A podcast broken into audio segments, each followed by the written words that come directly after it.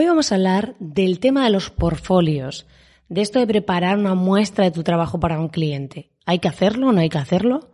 Pues lo descubrirás en este programa.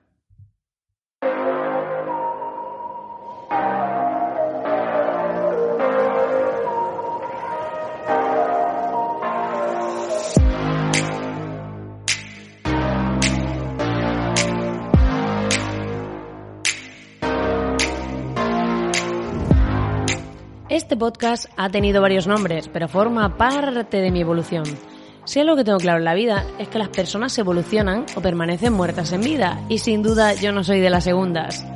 Mi nombre es Marina Miller y me considero una estratega digital disruptiva que ha llegado al online para revolucionar este gallinero digital y sacar a más gente de su zona de confort.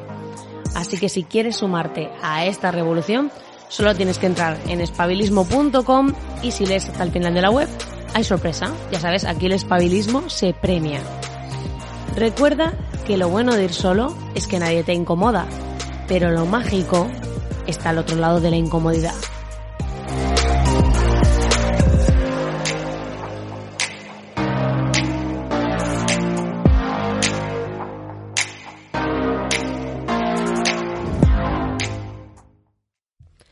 Buenas, querido oyente. Estamos aquí ya en vísperas del evento, o sea, estoy súper emocionada. Mañana es el eventazo enfocados, mi primer evento presencial y online en Barcelona. Bueno, emoción máxima. Si aún no has cogido tu entrada, ya te aviso que puedes ir a espabilismo.com barra enfocados o en la propia web principal y comprarla porque hoy viernes se terminan las entradas de, vamos a cerrar el tema de las entradas para venirte al evento, ya sea online o presencial. Presencial ya quedan las ultimísimas, así que muy feliz, estoy muy feliz de que haya personas que hayan confiado en mí para este evento. Y además, eh, hoy vamos a hablar de este tema del portfolio, de todo lo que tiene que ver con esto. ¿Qué pasa? ¿Por qué hay clientes que nos piden un portfolio? ¿Qué tenemos que hacer ante eso? Y es que estamos acostumbrados a suplicar. Y esto es una realidad. Quiere decir, cuando un cliente te pide un portfolio, te está diciendo que no confía en ti y que él te está eligiendo. Por lo tanto, está evaluando desde la posición superior a ti, está evaluando si tú mereces la pena, si tú eh, eres ese proveedor que a él le puede interesar. Pero realmente no compramos las cosas en sí, compramos a las personas. Eso quiere decir que si yo he visto ese portfolio, o sea, si yo te pido un portfolio, lo que te estoy diciendo es que no termino de confiar en ti. O sea, tu discurso, el valor percibido que yo he recibido, no ha sido lo suficiente. Hay gente que te vende proyectos de miles de euros y lo hace en una llamada telefónica o en una videoconferencia y no te ha enseñado nada. La clave es si sabes explicar bien, si esa persona ha percibido el valor, si ha sabido transmitir lo que, el problema que tu producto o servicio resuelve, cómo lo resuelve. Si necesitas un portfolio, es porque tu cliente te está diciendo, no confío en ti. Me falta confianza. Y voy a ver si te elijo. Y realmente, cuando uno es profesional, no debería ponerse en esa posición. No debería ponerse en, ay, a ver si me elige. Tú piensas en alguien que tuviese muchísimo trabajo alguien que es un súper experto. ¿Crees que si alguien le pidiese su portfolio, le diría, ay sí, voy a, voy a enviártelo? No, estaría en una posición de, oye, mira, mm, yo sé lo que hago y si te parece bien, bien y si no, pues nada. Esto es como si le pidiesen a un cantante, oye, a un cantante famoso en plan, no es que para participar en esto tienes que hacer un casting. ¿Qué va a decir ese cantante? Vete a la mierda, o sea, tú ya sabes mi música, si te parece bien, bien, sea, al final se trata de eso. Lo que pasa es que al principio, cuando estamos empezando, tendemos a sentirnos pequeñitos. Entonces, ¿qué pasa? Que esa persona dice, ostras, este no sabe tanto. Pero si tú te comportas como esa persona que tiene mucho trabajo, como tu versión después de haber conseguido todas esas cosas, de decir, mira, yo he conseguido ya llegar a un montón de personas, vender un montón de servicios, estoy saturado de trabajo. En tu cabeza tienes que estar como si estuviese saturado de trabajo. Estoy a tope.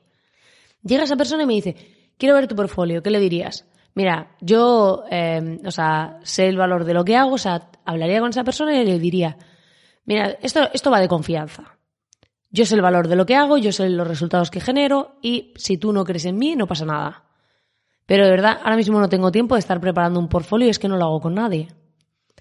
Automáticamente, esa persona siente esa seguridad y esa confianza que estaba pidiéndote, que estaba buscando. Pero antes no había sabido transmitírsela.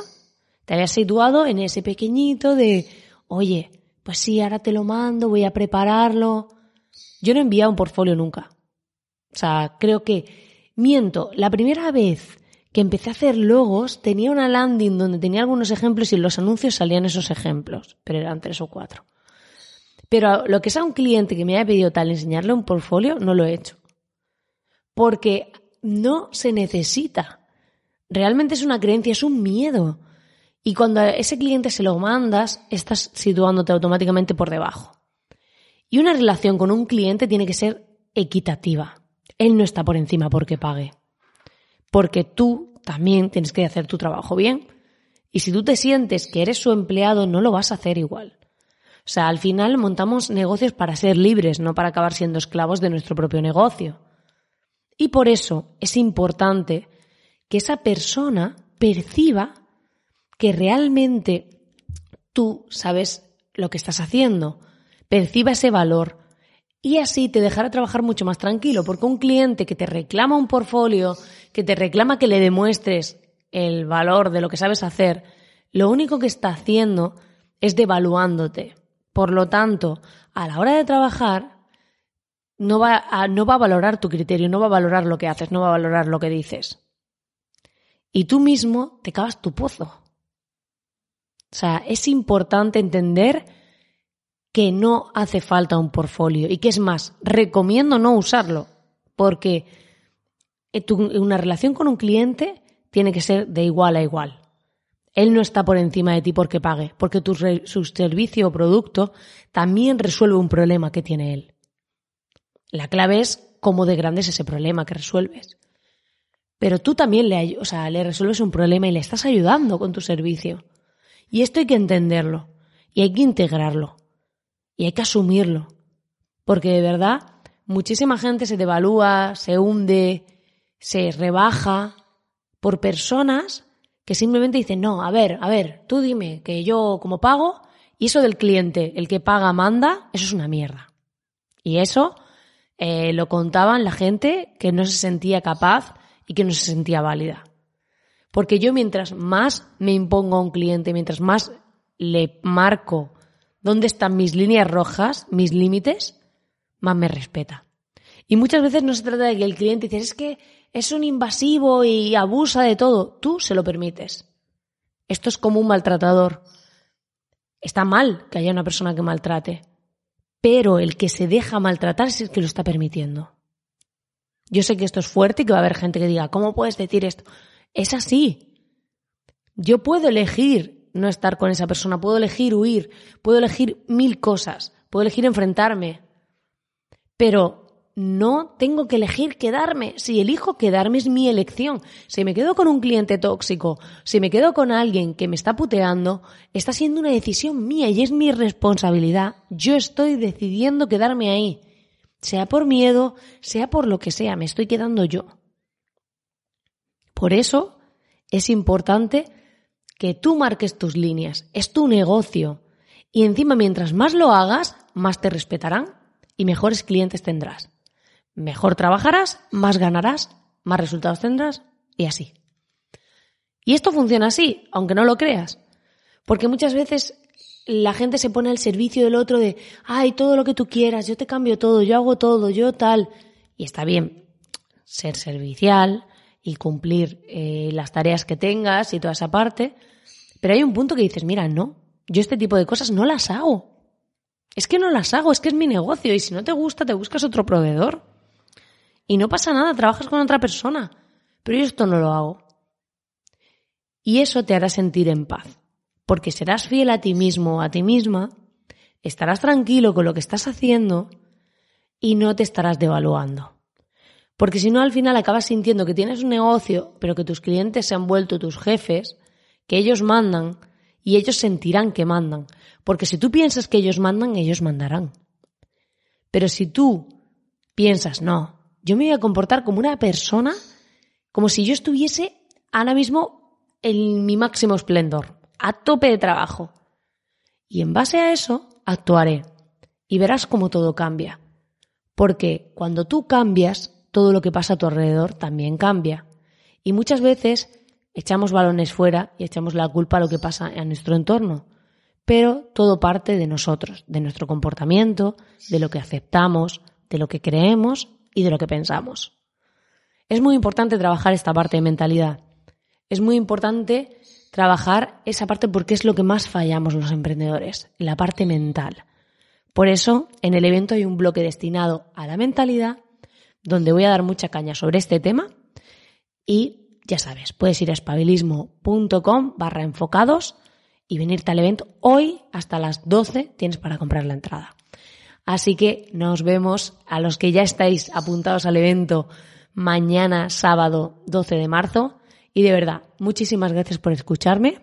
Espero que este programa te haya servido. Ya sabes que puedes suscribirte a través de iVoox para no perderte ninguno y también en espabilismo.com unirte a la comunidad. Así que pues nada más que añadir. Recuerda que nadie te devalúa, sino que solo lo haces tú mismo.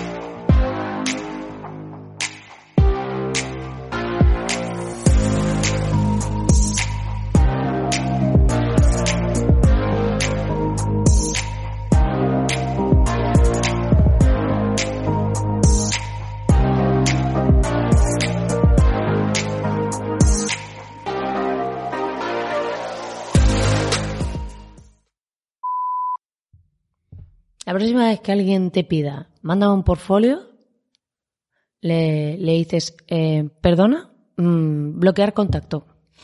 Así. Esto como una bomba de humo cuando hace la gente en Tinder, de no vuelven a hablar, nunca. Pues algo así. Yo cuando tenía Tinder, me pasaba eso. Había gente que de repente, pum, talaba un día y desaparecía. Si no, pues eh, puedes también decirle, sí, espérate, que te lo voy a mandar por paloma mensajera. Ya verás. Así que se lo piense para la próxima. Ahí, dándole vueltas.